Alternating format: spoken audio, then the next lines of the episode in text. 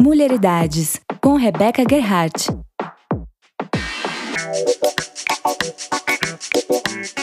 Minha conversa de hoje é com a Mirelle, dona do perfil Enfim Medicina, onde ela conta um pouquinho de como é o desafio de fazer uma faculdade de medicina depois dos 30 anos de idade.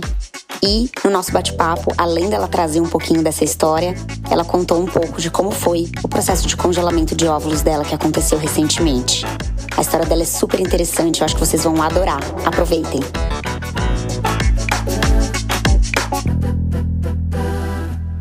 Oi! Tudo bem? Ai, tô até com taquicardia. Gente, para quem não conhece a Mirelle, ela é uma estudante de medicina que está se desafiando aí como uma segunda carreira, né, Mi? Você conta mais detalhes para nós. E aí ela, assim, né, tem várias coisas para contar pra gente, mas recentemente ela também congelou óvulos, então eu acho que ela pode falar do lugar dela para que não seja sempre a minha voz, né, esse tema, e a gente conseguir ajudar mais gente, né, nesse Até porque foi foi de um processo diferente, né? Que eu nunca vi ninguém falando. Então, eu acho interessante a gente trazer isso, né? E você é ótima, né? Porque você se comunica super bem, então. Ah. Eu acho que a gente vai conseguir conversar de um jeito bem legal. A gente vai fazer completamente no freestyle aqui, porque Perfeito. eu, na minha correria, não consegui falar com ela antes e eu só sabia da, da, do que, que ela tinha vivido bem por alto, porque ela tinha comentado comigo por inbox, e achei que ela fazia todo sentido para estar tá aqui nesse nosso projeto de estarmos ao vivo aqui agora conversando, fazendo a nossa troca com quem estiver ao vivo, mas depois deixar esse nosso áudio disponível no podcast que tá chegando aí pra gente se desafiar, né? Perfeito. Então conta pra gente, Mi, quantos anos você tem? O que que você fazia? É, o que que você faz agora? Que ano de medicina que você tá? Conta um pouquinho primeiro do seu contexto social pra gente entender. Vamos lá. Eu tenho 35 anos. Acabei o colegial com 18 anos, prestei medicina. Não passei. O que, que a bonita fez? Ai, muito difícil. Eu quero muito a minha independência, minha independência financeira. Desisti, prestei academia militar. Sim, eu fiz academia militar.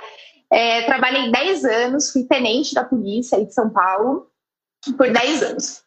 Mas sabe, sempre uma coisinha aqui dentro, assim. Então eu trabalhei uma época na corregedoria, então eu ia bastante para o hospital. E aí eu via assim aqueles médicos, eu ia para o hospital universitário, né? Que eu via aquelas pessoas mais ou menos da minha idade lá. E aquilo começou a, a, a me atacar, né? Porque eu falava assim, gente, era lá que eu queria estar. Tá. Enfim. Só que assim, é, é muita coisa para quebrar, né, Rebeca? É assim, é tabu da idade, é a maternidade que é um peso, porque nessa altura eu já tinha meus 25, 26 anos, mais ou menos. Então, assim, a maternidade pesando, a idade, o medo de não conseguir, porque eu pensava assim, poxa, se quando eu só estudava eu não passei, imagina trabalhar e estudar. Ah, eu não sei se Tem vai muito... dar, né? Tem muita coisa do trocar o certo pelo duvidoso, e a gente ouve muito, né? Você tá num Exato. terreno de estabilidade. Não. E eu era funcionária pública, né? Então as pessoas falavam assim pra mim: não faz isso, pelo amor de Deus. Mas assim, era muito maior, sabe? Era, era aquela coisa assim que incomodava. E aí, para tentar fugir desse caminho, porque ele era um caminho difícil, o que, que eu fiz? Fui lá e fiz direito. Porque, ah, não, é quem sabe direito não me abre portas. Realmente me abriu portas dentro da polícia, eu comecei a trabalhar em áreas especializadas nisso e foi muito bom. E graças a isso eu tive um horário tranquilo que me permitiu estudar, né? E, mas enfim, eu fiz direito, não completou aquele vazio, aquele sonho, sabe? Aquela vontade. Fiz um exercício. Virei e falei assim: olha, onde eu quero estar daqui a 10 anos? Porque o tempo vai passar de qualquer forma, né? O tempo vai passar. Aonde eu quero estar? Eu quero estar aqui, trabalhando em algum quartel e tal, ou eu quero estar dentro de hospital, de um consultório, enfim, sendo médica. E hey, eu não tive dúvidas, eu queria ser médica. Aí eu virei e falei assim: olha, quer saber? que se dane que todo mundo pensa, que se dane tudo. Fui lá e me matriculei no cursinho, com 28 anos. Três anos de cursinho, aos 31 estava eu mudando de estado, porque eu passei no Mato Grosso do Sul. Aí eu tinha que fazer uma federal, né? Porque como que eu ia pagar? Eu ia parar de trabalhar, né? Passei na Federal do Mato Grosso do Sul, peguei as minhas malas, desfiz a minha casa em São Paulo e vim para cá. Uma pergunta: você morava com quem aqui em São Paulo? Como era a sua vida aqui? Eu era casada. Eu era tá. casada, então assim, é, até a escolha da faculdade aqui foi próximo dele, né? Porque ele trabalhava aqui próximo, porque eu estou bem na divisa com São Paulo, né? Então a gente pegou e falou assim: não, é para lá. Fizemos a mala e viemos para cá. Tá. E assim, com a cara e com a coragem, com muito medo, medo de não dar certo, medo, sabe? Enfim, medo de não me, não me encaixar aqui.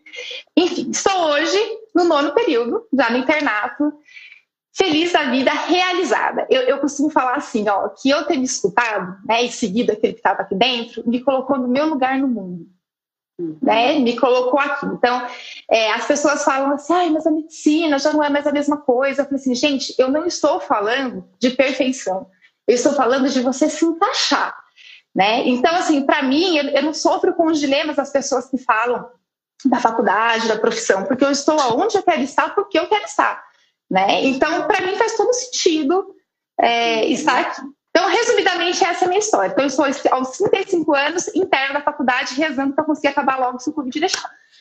Pois é, tá difícil. Um desafio ainda ter uma pandemia para dar uma arrematada na sua formação, na sua trajetória. Verdade, né? verdade.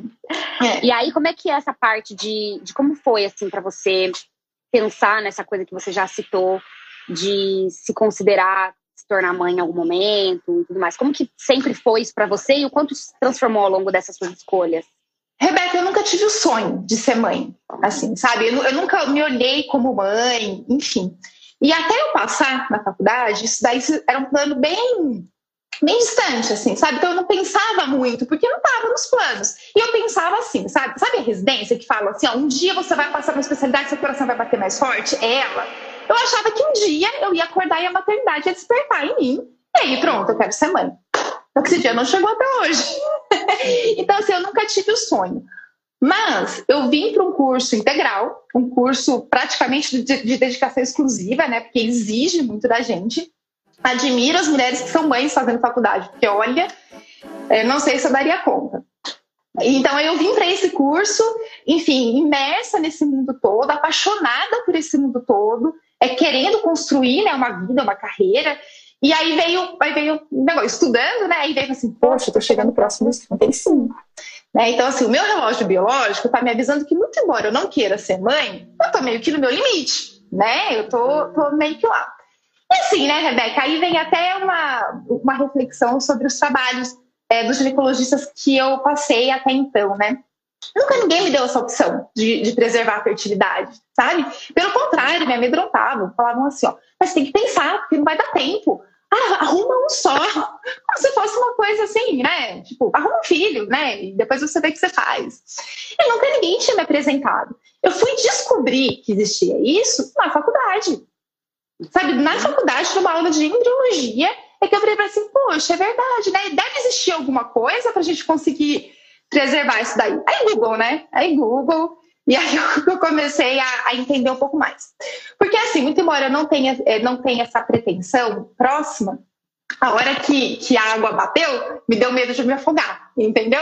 Então eu virei e falei assim, né? Com esse ser de, de controle que habita dentro de mim, eu virei e falei assim, não, vamos tentar pelo menos deixar ela guardadinha. Se eu não usar, não usei. Se eu, se eu quiser, tá lá.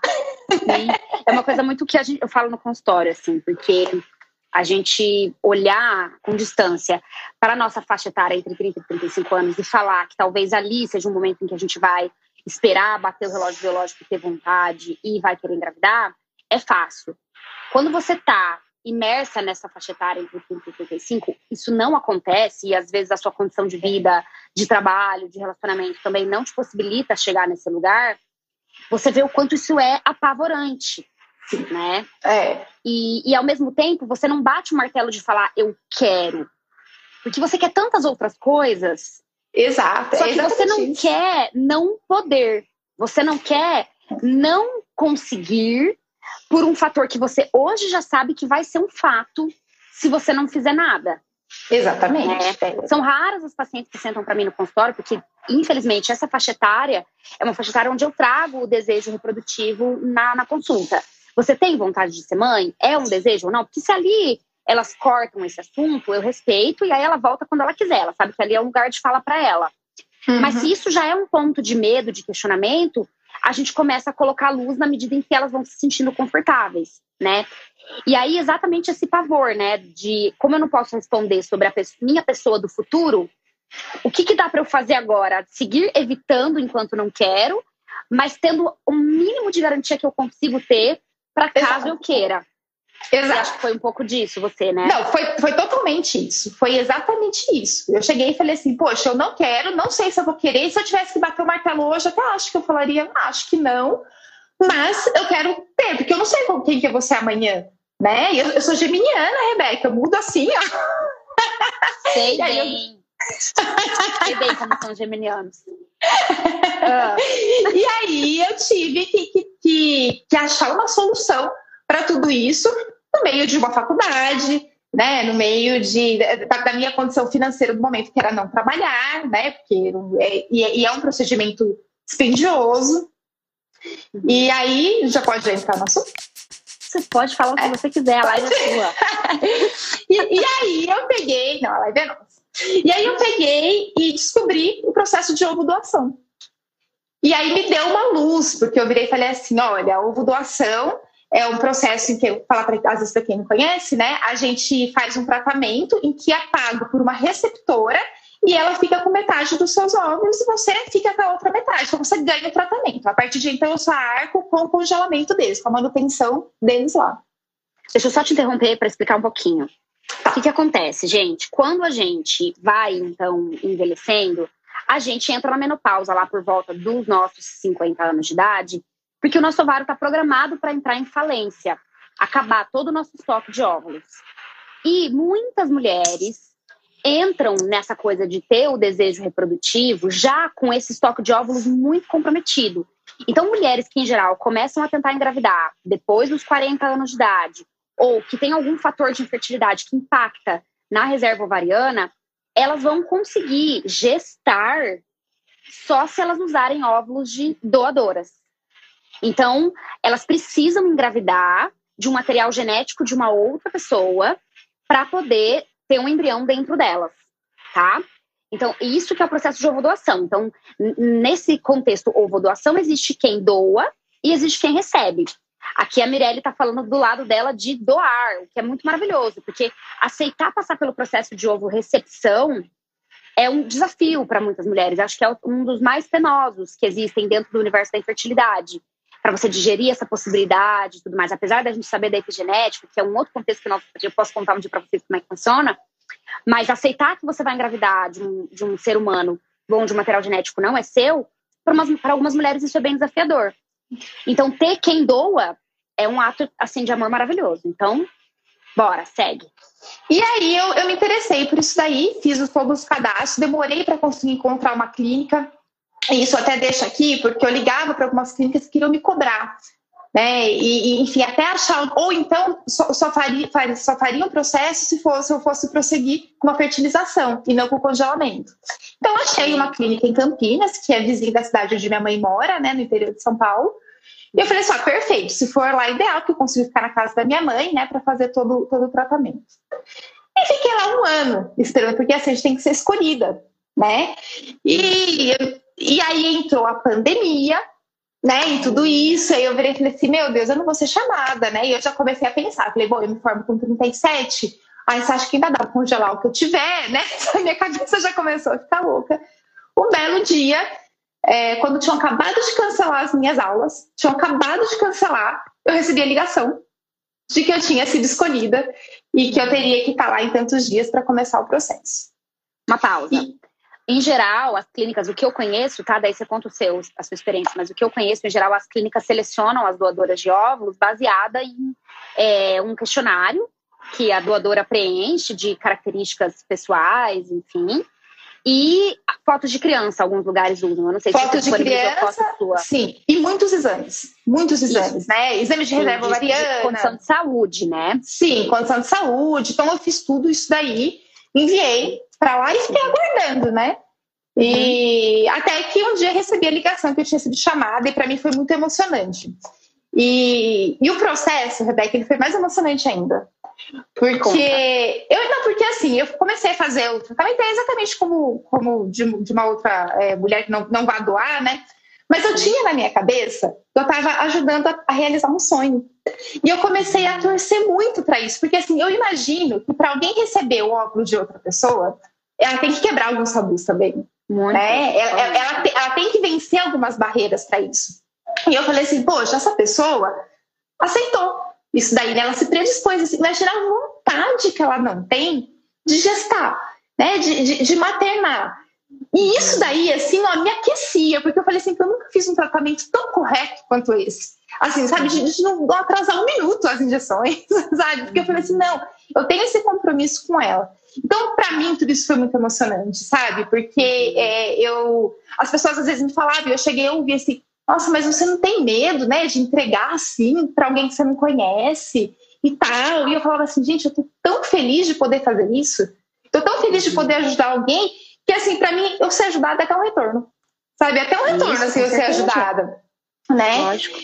E, então, assim, é, esse foi o meu processo. Então, eu fiz, doei metade dos meus óvulos, fiquei com outra metade, agora eu só pago só a casinha deles lá, né? Uhum. E por eu ter feito com ovo doação, eu fiquei com uma quantidade é, menor do que é ideal, né? Do que os 15 médios que, que garantem, né? O, mas aumenta mais uma chance de, de uma gestação. É, não garante nada, mas né, uma, uma, uma chance maior. Uhum. Então, eu ainda falei, ó, aos 37 eu me formando, aí eu vou e faço um outro processo, porque eu já mas... passei da idade. A idade é até 35 anos, 11 meses e 30 dias. 36 uhum. anos não pode mais, né? Uhum. Então, eu já não, não pode. Não, na verdade é 34. Para do, doar, né? É, para doar. Para doar, é, 34. Então, assim, eu já fiz 35. Eu, eu doei em outubro, em junho eu fiz 35, sabe? Então. Eu tava no limite, né? Eu tava no limite, assim, sabe? Eu não tinha. É, enfim, era para ser, né? E ainda bem que foi assim. Nossa, maravilhosa essa sua história. Eu não tenho dúvida de que é toda essa energia é. que você colocou, né, e tudo mais, ela, ela nossa, se reverbera para todas essas celulinhas aí que estão congeladas ou sendo transformadas em embriões, né? É. É, uma dúvida: quando você analisou a tua reserva ovariana para poder fazer toda essa programação e tudo mais, é, o que, que, foi falado para você de perspectiva de, de, assim, você tinha uma reserva legal? Como é que era? Não era, minha reserva era boa. Eu fiz por ultrassom, não fiz pelo antimileriano, foi só por ultrassom. Ah. Então eu fiz para mandar, né, pro, pro, pro, pra, pro cadastro e tava ok. Aí quando eu cheguei lá, já tava tomando anticoncepcional, né, certinho. Aí eu fui, parei de tomar, menstruei, já fui lá para fazer ultrassom. Aí falei assim: não, tá muito bom, tá ótimo. E com as injeções eles só iam crescendo, né? Só iam crescendo. e aí é dando aquela ansiedade: será que vai tirar muito? Será que não vai? Né? É, eu até criei uma expectativa. Você pensa assim: nossa, acho que vai ter muitos óticos. Ela fala assim: nossa, tá muito grande, olha quantos, estão muitos no tamanho ideal. Né? Então foi, foi todo esse, esse processo. A reserva variana estava ok, então eu acho que até os 37. Inclusive, eu perguntei isso daí, né, para a médica. Eu falei assim: será que se eu voltar aos 37 vai dar? Ela, e fica tranquila, tenta até engravidar natural, porque vai dar. É, é, aquilo assim, a gente fala, né? A gente, a gente conversa sobre o congelamento de óvulos exatamente como um estoque, uma reserva, um seguro para você de repente nem precisar usar. Né? Exatamente. É. Eu também congelei os meus óvulos agora, com 34, e de repente, eu vai, eu também não, não sei assim como é que vai ser essa, essa parte, né, de planejamento reprodutivo para mim, mas eu não vou deixar de tentar espontaneamente, só porque eu já tenho óvulos congelados. Acho que dá para tentar é. super, a depender da idade. Não sei que eu vou tentar depois dos 40, daí talvez eu vá querer usar. Mas mas com certeza dá para tentar espontâneo. Então acho que uma coisa legal pra gente conversar é isso também, né? Porque tem gente que acha que a gente vai perder esses óvulos, não vai conseguir engravidar espontaneamente porque é. acabou congelando. E não tem nada disso. Como é que foi o processo para você de usar as medicações? Assim, Mirelle, conta pra gente. Você, é, o, o, estímulo durou mais ou menos quantos dias, você sabe dizer? É, acho que foram 13 ou 14 dias. 13 ou 14 dias com ultrassons seriados, né? Então, a cada dois, três dias eu tinha que ir para Campinas e fazer ultrassom para acompanhamento. É, eu tomava um comprimido oral e duas injeções. Né? Eu tomava duas injeções. É, uhum. Mas existem diversos esquemas, tá, gente? É, diversos, diversos esquemas. esquemas. É. É, inclusive, mas sempre vai pessoas... injeção. Sempre vai é, injeção. As pessoas sempre me perguntam, assim, ah, mas você não tem nem ideia do preço? Daí eu falei assim, ó, lá na minha clínica, eles me deram a ideia de, de um preço de, de congelamento, de um tratamento de congelamento, assim, sem ser por doação. Só que depende muito da sua reserva, depende muito dos medicamentos que você vai usar, então não dá para saber, né?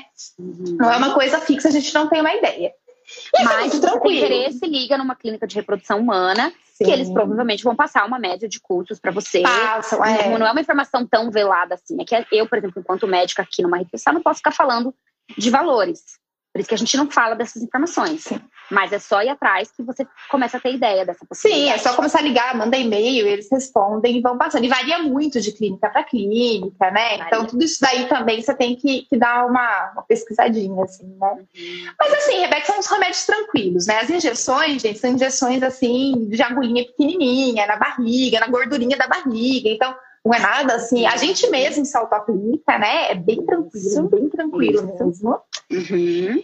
É, sentir é, um peso, sabe? Eu começava a sentir assim, o ovário realmente pesando. Quando responde bem, sente. É, não, Lisa, nossa, eu enchei, eu, eu, fiquei assim, sabe, barrigudinha, assim, eu tenho até uma foto que parecia que eu tava com uns três meses de gestação, assim, sabe? Uhum. É, porque eu, eu, fiquei bem barrigudinha e com bastante peso, assim, né?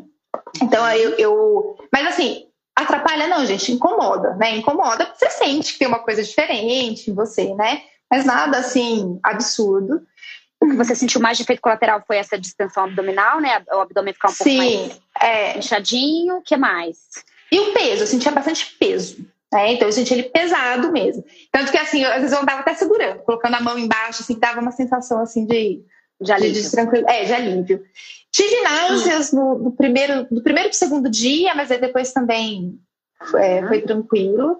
Tá. E, e, lembrando que são 15 dias no máximo, né? O que a Mirelle falou, o dela é. durou ali 14. Então, por mais que o desconforto possa existir, ele é muito autolimitado, Sim. né? E aí, no dia da captação de óvulos, como é que foi para você, assim? Você... Ah, eu tava super ansiosa, né? Então, eu tava, assim, esperando por esse momento. E eu fui feliz, fui animada, fui, fui torcendo para que conseguisse tirar bastante, conseguisse ajudar bastante, sabe? Eu, estava realmente bem entregue a esse processo, assim, sabe? A minha mãe, ela até brincava, ela falava assim com a, com a médica, ela falava assim, você acha? Olha, eu achei que eu ia vir aqui para ver meu netinho, e na verdade, ah, ela tá, ela tá com a cabeça em outro lugar. e eu só tava com a cabeça de querer ajudar, assim, sabe? É, eles não passam informação nenhuma, gente, de quem são, é, de quem vai receber esses óvulos. É, então, é anônima assim, a doação no Brasil. É totalmente anônima, a gente não tem, não tem ideia de, disso daí. Mas eu torcia, sabe? Fazia parte das minhas orações de que conseguisse dar certo e, enfim. É, e aí no dia da captação foi super tranquilo também, né? A gente dorme, não vê, né? não, não vê nada. Não nada. Eu, eu pedi para ela filmar, eu pedi para o anestesista, né? Pedi para ele filmar para eu ver, só captando. E de repente acordei no quarto, já tinha, né, já tinha captado e eu já estava extremamente consciente, bem, no, é muito tranquilo, sem dor, sem sangramento, foi super sossegado mesmo, assim. Ainda o pós ali logo imediato é bem tranquilo também. Não, né, bem geral. tranquilo, muito tranquilo. É assim, gente, a gente sai andando, é, sai com, eu lembro de absolutamente tudo que aconteceu, da, da hora que eu acordei até, até agora, eu lembro de tudo. E enfim, é, é, tranquilo demais, assim, super sossegadinho. Eu ainda fiquei uns 15 dias, assim, com, com o abdômen bem inchadinho, né, bem distendido, mas aí eu menstruei, passou, assim, sabe? Já vai voltando. É, já vai voltando. No segundo ciclo, assim, eu sentia assim que já estava já 100%, né? Deu uma bagunçadinha aí nas datas do ciclo, mas normal, né? A gente tá trabalhando com hormônio, e aí mexe com os eixos mesmo. Mas aí foi tudo normal. E agora, eu tenho essa, e agora eu tenho essa garantia lá, né? Alguém falou assim: ah, é, você não quer poder, não, não poder. exatamente isso, né? Eu não quero não poder. Então agora eu tenho uma opção. Uhum. que não me garante nada, né? A Rebeca fala bastante disso, não garante, mas já é uma luzinha lá, né? É melhor do que não fazer nada. Né? Exatamente. É. O que eu acho importante elucidar da, da, do relato da Mirelle, assim, é que, primeiro, que nem todo mundo tem condições de doar, óvulos, a depender da reserva ovariana, a depender das condições de saúde, da faixa etária e tudo mais, vai precisar individualizar para responder se você é uma mulher apta a ter os seus óvulos para guardar e doar. Segundo, que a doação envolve também uma questão é, mental sua mesmo, né? A Mirelle aparentemente é bem tranquila em relação a isso, né? De que ela sabe que ela está doando o material genético dela, é, e tá bem tranquila, né? Eu acho que não é todo mundo que é leve para fazer isso de doar e também não se sinta mal, não se obrigue a ser essa pessoa, né? Eu acho que saber que existe essa possibilidade é legal, mas se você não se identifica nesse lugar também, tá tudo bem, né? Então, são condições que acho que é legal que a gente saber que existe, mas que também talvez não seja para todo mundo, em todos os contextos, né? Exatamente. É, como é que foi a rede de apoio para você, para essa sua decisão, assim, é, Mirelle? Você já tinha visto alguém fazendo isso perto de você? As pessoas te questionaram de alguma maneira? Como foi isso? Não, eu, eu nunca tinha visto ninguém, eu não tinha referência nenhuma próxima de alguém que congelasse óvulos, né? Quando eu vim para a faculdade, as minhas amigas estavam todas engravidando. Todas, assim, sabe? Então, para elas era tudo muito simples, assim, né? Não, vamos engravidar e, e, beleza, era o projeto que elas tinham para a vida delas, né? E aí eu fui para contramão do que a maioria queria, né? E comecei um curso, comecei uma faculdade. Então, assim, eu não tinha ninguém próximo. Assim, né? Porque aqui, aqui, na faculdade as pessoas são jovens, ainda não pensam nisso, né? Uhum. E, e, o meu outro círculo de amizade, elas já estavam já engravidando ou então esperando para engravidarem naturalmente mesmo. Então eu não conhecia ninguém próximo. Então eu tive que contar com o apoio das pessoas próximas de mim. E graças a Deus eu não tive nenhum questionamento, sabe? Ninguém virou pensar, mas será? Né? Não. Aliás, eu costumo falar que eu sou bem abençoada, assim, sabe, nessas coisas, porque todas essas decisões malucas, assim, que eu tomo, sabe, assim, tipo, diferentes, não malucas, diferentes, né? As pessoas sempre me apoiam, as pessoas próximas de mim apoiam. Então, ah, eu quero fazer faculdade de medicina agora, vamos lá, né? A gente dá o apoio que a gente conseguir por aqui. Eu quero congelar meus ovos por ovo doação, então vamos lá, entendeu? Então, eu tive muito apoio. Mas eu imagino que não é sempre assim. Né? Eu imagino que não é, porque eu ouvi, aí eu ouvi de amigas do tipo, você não tem medo, né? Como que vai ser? Imagina, imagina se um dia você encontra no shopping com a pessoa. Ai, né? gente. Imagina. Aí eu falo, ai, gente, pelo amor de Deus. Sim, uma coisa que eu acho que é legal já emendar nessa explicação é o que eu falei ali no começo. Eu acho que vale ficar com essa informação aqui nesse nosso bate-papo. É, hoje a gente já sabe que existe uma coisa que chama epigenética, tá, gente? Que é a capacidade do meio é, transformar muitas das informações genéticas ali vigentes. Por que, que eu estou contando isso? Porque quando uma mulher recebe um material genético de um gameta feminino que não é dela, mas para desenvolver um embrião dentro dela, a gente sabe que esse ambiente uterino que ela fornece para gestar essas células que vão começar a se multiplicar ele tem muita capacidade de interferir nessas informações genéticas. Então, não é a Mirelle crescendo nas pessoas, entendeu? Ela deu ali uma célula dela, o gameta feminino dela, a vida que vai se transformar, crescer, se desenvolver ali, ela tá naquele ambiente daquela mulher que recebeu, né? Junto, obviamente, com o material genético do parceiro ou do doador que essa mulher escolheu, né? Então, é, ali eu acho que só vai o seu ato de amor. Praticamente é. não vai. Né? E o seu gene sendo só uma coisa para condicionar essa, essa vida acontecer. Mas a epigenética é soberana nesse sentido, Sim. né? Eu costumo falar que a, que a epigenética, mas para as pessoas que não são, não são da área, funcionam assim: olha, eu estou dando a massa do brigadeiro.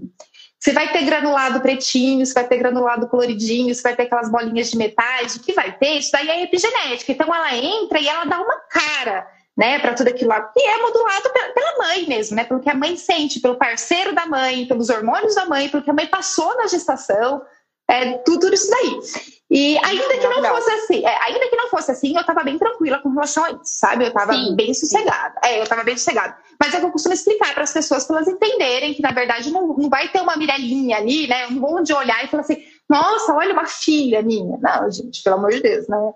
Até porque eu falo assim, eu, eu teria. Filho eu também, né? Não é essa característica, né? Exatamente, né? Senão quem, do, quem adota também, é, né? Exatamente. Mãe, né? Também é filho.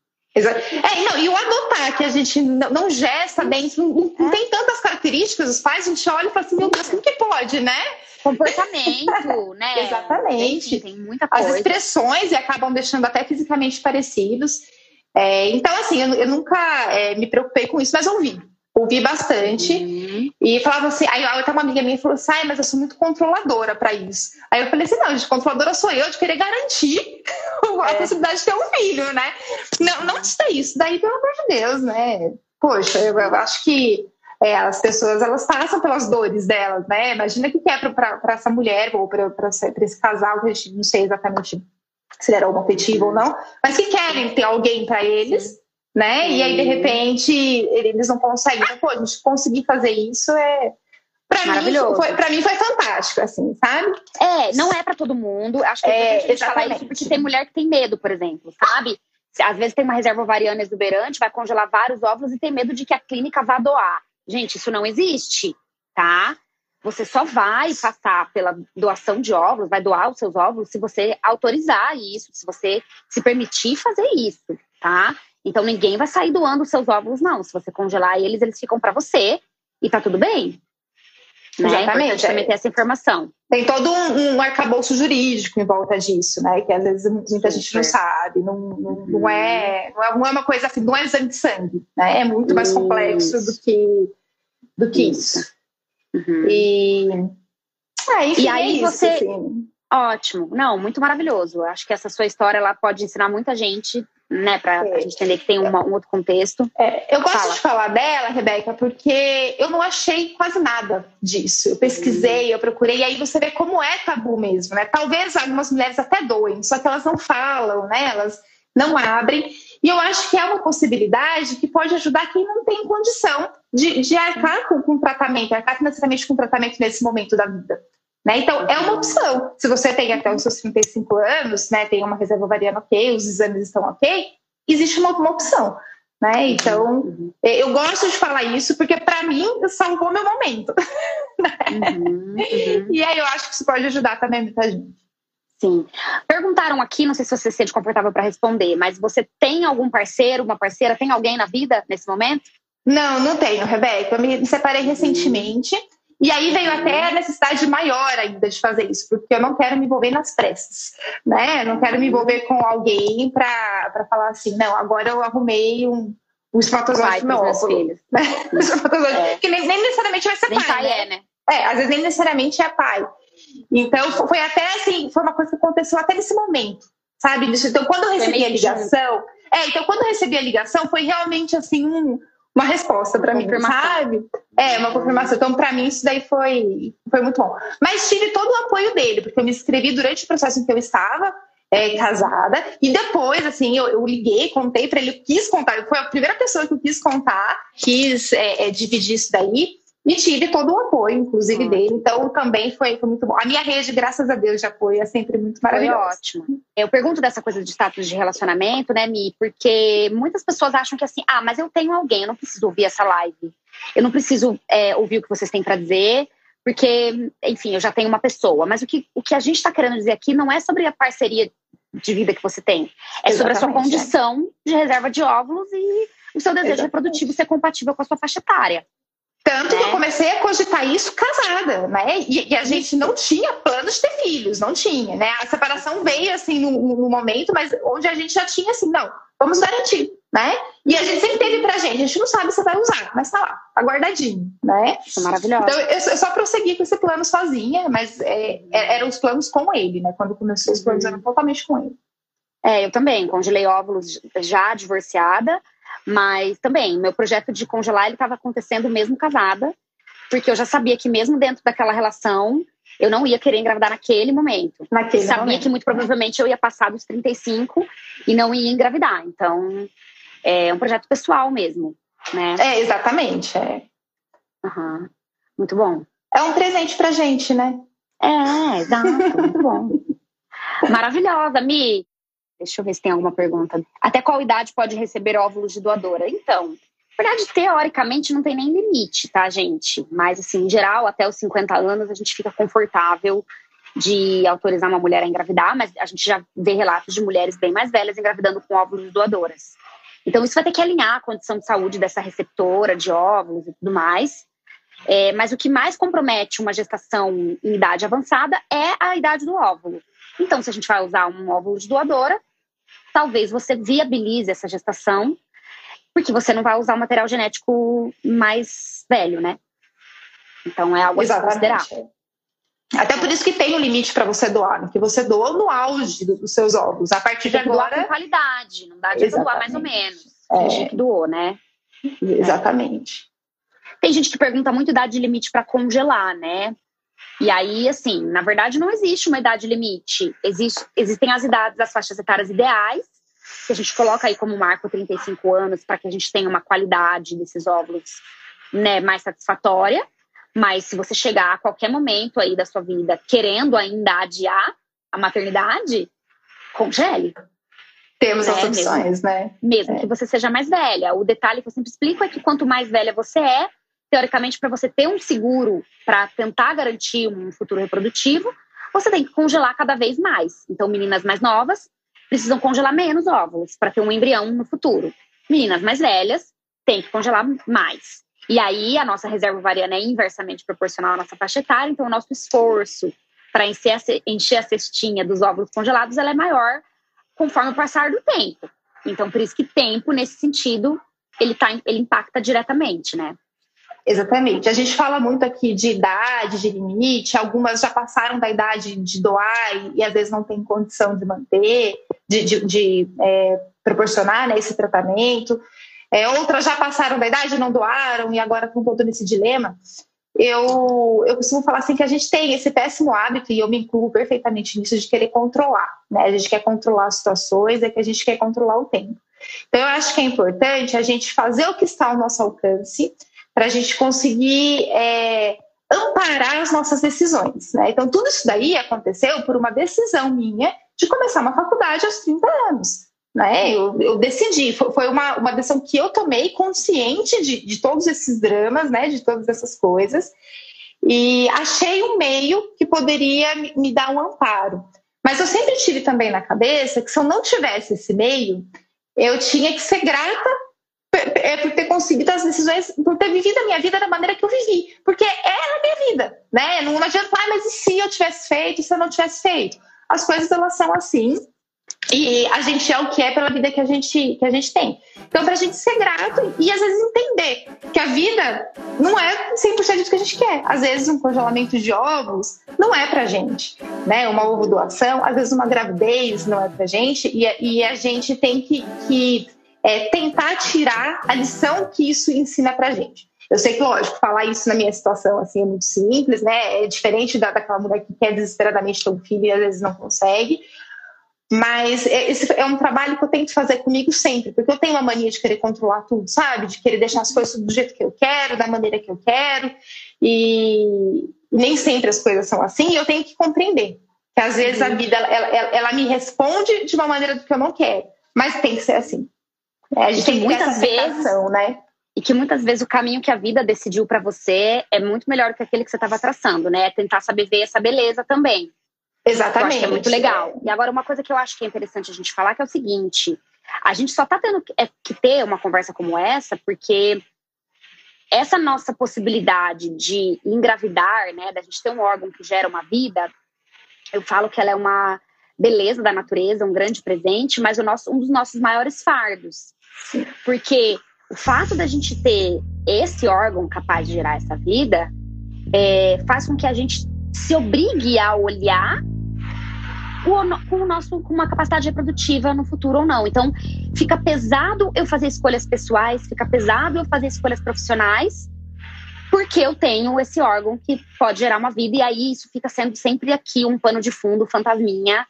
É, mas e esse lugar, né? É. Então, às vezes não é nem não é uma coisa que nunca te bateu.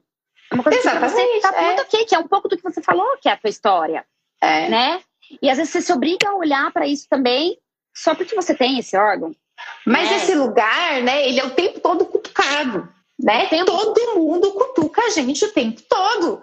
Né? As, as, pessoas parece que elas querem que a gente siga o fluxo né, da, da vida. Então, assim, é, a minha faculdade ela foi um susto para as pessoas. As pessoas falam, como assim, Nelly? Mas agora era hora de eu sair engravidando. não, você isso. fugiu dos padrões desde o princípio, né? Porque não, desde o princípio. Muda de carreira aos 30 anos de idade, entra numa faculdade que é a mais longa que tem de formação. Né? Aí congela ovos e ainda doa. É. Adora ser diferente, né? Maravilhoso. Não, não, é, não, é. Você... Você vê que começou lá no comecinho, né? Porque eu já comecei fazendo uma profissão tipicamente masculina, já quebrei uma barreira aí, né? Minha mãe pirou nesse momento, assim, sabe? Minha mãe, nossa senhora! Uhum. Aí, do nada, eu tô estável, tô numa carreira estável há 10 anos, muito bem onde eu tava. E falei assim, não, vou mudar. Né? E aí comecei todo, todo esse processo, mudei. Aí chega aqui, não é simplesmente, né, vou me formar, né? Agora vem a residência, vem todos os desafios das coisas e eu estou de coração aberto para isso. Porque o maior dilema que eu tive, Rei, foi com a minha idade. Sabe? Eu me acho, quando eu, eu fui prestar cursinho de novo, eu tinha 28 anos. Eu falava assim, nossa, mas eu sou muito velha. mas eu sou muito velha. Aí hoje, aos 35, né, que eu já tô aqui, que eu já consigo olhar para isso daí um pouquinho mais de fora, assim, eu olho e falo assim, gente, ainda bem que eu fiz a minha faculdade com essa idade. Porque eu acho que eu, não, eu não teria a maturidade para encarar os desafios da medicina com 20 anos. Também, eu não teria. Uma faculdade pesada. Exatamente, sabe? Então, é, a, a Mirelle de 18 anos, eu acho que ela daria, assim, tipo, uma, uma surtadinha, assim, sabe? Não, eu acho assim, que além de olhar para a própria trajetória da formação médica, é, é, e aí, inegavelmente, é um grande presente você poder fazer isso mais velha, com mais maturidade, é, eu acho que você também olha além de ser uma mulher que pode engravidar no futuro. Porque se a gente não fosse colocar o impacto que a idade tem na nossa capacidade reprodutiva, a gente não se pesaria tanto em escolhas para mais para o futuro. Então, quem disse que eu não posso mudar de carreira a cada 10 anos? Quem disse que eu preciso ser né? sempre estável? A gente sempre olhou para a vida como, tipo assim, até os 30, 40 tem que estar tá tudo definido. Exato. E aí o que está feito até ali tem que ser e pronto, não pode mudar mais de rota. É. Gente, se eu quero viver até os 100, eu sou obrigada a ter a mesma história que foi definida ali com 30 para sempre? Não. A questão do desejo reprodutivo, a gente está falando aqui. Infelizmente, o relógio é. biológico ele tem o seu tempo, a gente está conseguindo ter esse microcontrole, mas as nossas escolhas podem ser pautadas independente da idade. Exatamente. A qualquer momento. Né? Então, essa nossa conversa é sobre escolhas mesmo, sobre você ir atrás da sua verdade, é. que foi muito do que você falou no começo. Exatamente, é, exatamente. Né? E, e aí, eu, aí, eu, deixo um recado aqui para as mulheres que ouvem: esse negócio de a gente seguir a nossa verdade, ela, ela é tão gratificante, mas ela, ela é tão forte dentro da gente que eu me considero uma pessoa melhor em todos os sentidos, desde que eu me ouvi. Porque eu comecei a ser verdadeira comigo. Né? Eu comecei a ser verdadeira, verdadeira com aquilo que eu sonhava. Eu comecei agora a traçar um, um, caminho onde eu me via, onde era lá que eu queria estar. Né? E, e eu, eu, em todos os aspectos da minha vida, eu percebi assim, um, um amadurecimento verdadeiro, né? um amadurecimento profundo. Então, eu não me arrependo disso. Né? Se eu pudesse dar um conselho, eu, falo sempre lá no meu Instagram para as pessoas mais jovens, eu falo assim: não, não desiste, se é a medicina que você quer, vai, vai para medicina, né? Mas eu só sou quem eu sou hoje exatamente porque meu caminho né, virou, virou dessa forma. O que eu posso tentar minimizar com isso, que é o congelamento de óvulos, eu fiz. E vou fazer mais. Aos 37 eu volto para contar a segunda etapa. Isso, Se eu não resolver engravidar, né? Pode ser que do nada eu vim e assim, agora eu quero. Isso daí pode acontecer e eu estou aberta a todas as possibilidades que a vida pode, pode, pode me abrir, pode me apresentar, né? A gente nunca sabe o dia de amanhã. Eu acho que é isso. Eu acho que é a gente é, aqui tentar deixar com que as nossas escolhas é, de quando a gente olha para dentro é, não sejam tão solitárias, né? Porque o que a gente tem uma tendência muito aí no automático. E aí, quando você vê, você tá tão distante de quem você realmente é, né? Exatamente. Só é. seguir o flow ali do que falaram pra gente que a gente tem que fazer no quesito profissão, gestação, escolhas de relacionamento, né? É. Então, eu me vi assim, né? Eu, eu é. cheguei aos 28 anos me vendo assim, me vendo todo mundo falando assim pra mim assim, ai, mas olha, você já é casada há tanto tempo, é na hora de ter um bebezinho. Ai, mas não, não vai mudar de carreira. Pelo amor de Deus, você tá tão estabilizada. Mas olha que carreira linda que você tem. Você é oficial e, nossa, que maravilha. Logo você é coronel e tal. Mas eu não me via lá. Né? Não, não, era. Eu, eu assim, eu, eu, me, eu, me, eu me dobrava muito para caber numa caixinha que não era a minha verdade. Né? E de novo, assim, o fato de você ter mudado de rota não significa que não foi bom né? Que não, que não deu certo. Não, pelo contrário, exatamente. Né? Exatamente. foi perdido. Tudo se transformou para ser a Mirelle que é hoje. Exatamente. É, né? Hoje eu sou essa pessoa com essas ideias que eu tenho, com, com o rumo que minha vida tomou, porque eu vivi tudo que eu vivi lá. Né? E ainda bem que eu vivi muita coisa lá, porque eu realmente aprendi muito. Né? Eu, eu, eu, trago boas lembranças, trago bons ensinamentos e trago boas, boas consolidações assim de caráter, de personalidade. E eu acho isso maravilhoso. São coisas eu que eu te digo consigo. mais. Eu te digo mais. Você vai ser uma médica muito melhor porque você tem trajetória, você tem textura, entendeu? É. A gente às vezes querer ter só a formação médica como sendo o nosso grande atrativo é muito pouco Sim, não é. Eu, eu tenho um professor. conteúdo. Exatamente. É, eu, eu, tenho um professor que ele fala assim, gente, da sua especialidade, todo especialista sabe. Né? Então, Isso ele fala assim, de, de endócrino, todo endócrino sabe. Mas o que eu sei além disso? O que eu posso passar além disso? Né? E, e aí eu acho isso maravilhoso, porque eu, eu, sou, eu sou estudante de medicina, que eu não sou bitolada, sabe? Não, zero bitolação. Assim, eu estudo, estudo muito tempo que eu tenho que estudar, mas eu leio muitas coisas é, fora disso, eu gosto de ler bastante coisa de desenvolvimento, sabe? É, uhum. Gosto de, de, fazer minha academia, de dar minha pedalada, eu gosto de fazer essas coisas, de me relacionar, de ter amigos, de sair, enfim. E eu, eu vim falar assim: olha, eu tô criando história porque eu preciso trocar isso daqui. Né? Eu, eu vou estar atendendo pessoas, gente, eu não estou atendendo máquinas que sentam e ficam lá só estudando, só sabem a teoria, só sabem aquilo lá. Tem um ser humano por trás daquilo. Né? Total, e, quando, total. É, e quando eu passei pela psiquiatria, aí fez todo sentido para mim. Fez todo sentido, porque a hora que eu cheguei lá no hospital psiquiátrico, na clínica psiquiátrica, psiquiátrica eu virei e falei assim, gente, a teoria, na verdade, ela é assim, ó, com um detalhezinho. Porque o que você precisa se doar para você conseguir receber, aí eu virei e falei assim, não, gente, é esse esquema mesmo.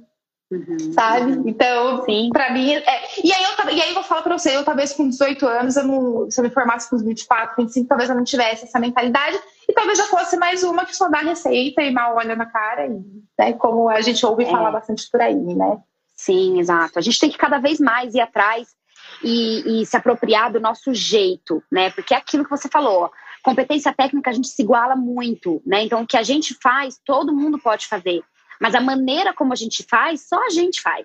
Só a gente pode fazer, exatamente. Então né? é aí atrás do é. nosso jeito, né? É. Então, muito bem, muito bem. Ótimo. Gente, eu acho que é isso, né? Acho que a gente conseguiu conversar. Foi maravilhoso, né? todas. Acho que a sua história é muito inspiradora. É, não tenho dúvidas de que você vai ter uma carreira médica assim excelente. Já está tendo aí sua formação de um jeito lindo. Eu quero te agradecer por ter compartilhado a sua história com a gente. Agradeceu. Você quer deixar alguma mensagem final? Eu quero primeiro te agradecer né, pela oportunidade de, de, de, me permitir dividir isso daí com tantas pessoas. É, esse, na verdade, era o objetivo de contar a minha história e de poder fazer essa troca com você, né? Que é uma pessoa, gente, eu admiro a Rebeca, sério mesmo. sou fã, sou fã. Fiquei nervosa porque eu sou fã. É, e, e, agradecer a todo mundo, bastante contato, bastante recadinhos lindos e, e acolhedores. E dizer que eu, enfim, estou à disposição para que é, para incentivar vocês a sempre a seguirem a verdade de vocês, seja em qualquer aspecto. E, gente, sempre dá tempo de mudar. Sempre. Isso, isso. Não vamos nos engessar, né? Exatamente. Enquanto sendo a nossa verdade é o que vale. É muito isso. Exatamente. Essa é a mensagem que fica mesmo. A gente vive bem mais que 80 anos hoje. Né? O que, é começar uma carreira aos 40, aos 50? Né? Você isso. ainda vai poder exercer por muito tempo a, a, aquilo que você pode dar de melhor, né? Sim, sim. É, é o que você sempre fala, né? É, hoje eu percebo que eu estou dando a minha melhor versão. Né? Estou vivendo e dando a minha melhor versão. E uhum. a gente tem que fazer isso, a gente tem que correr atrás disso, porque isso daí não é só bom para os outros, é bom para a gente, primeiramente. Quando a gente é bom para a gente, aí a gente consegue é, propagar o resto isso daí. O resto vem. É isso mesmo, é isso mesmo. Maravilhosa, muito obrigada, sucesso para você. A gente segue. Obrigada, Rê. Beijo. Beijo, Beijo gente. Obrigada Tchau. por aqui, tá? Beijinho. Tchau. Se você também quer participar dessa conversa, vem com a gente no meu Instagram, doutora.rebecagerhart. E lá a gente faz lives quase todas as terças-feiras, às 9 horas da noite. E bate papo com mulheres inseridas nos mais diversos cenários aí, relacionados à maternidade.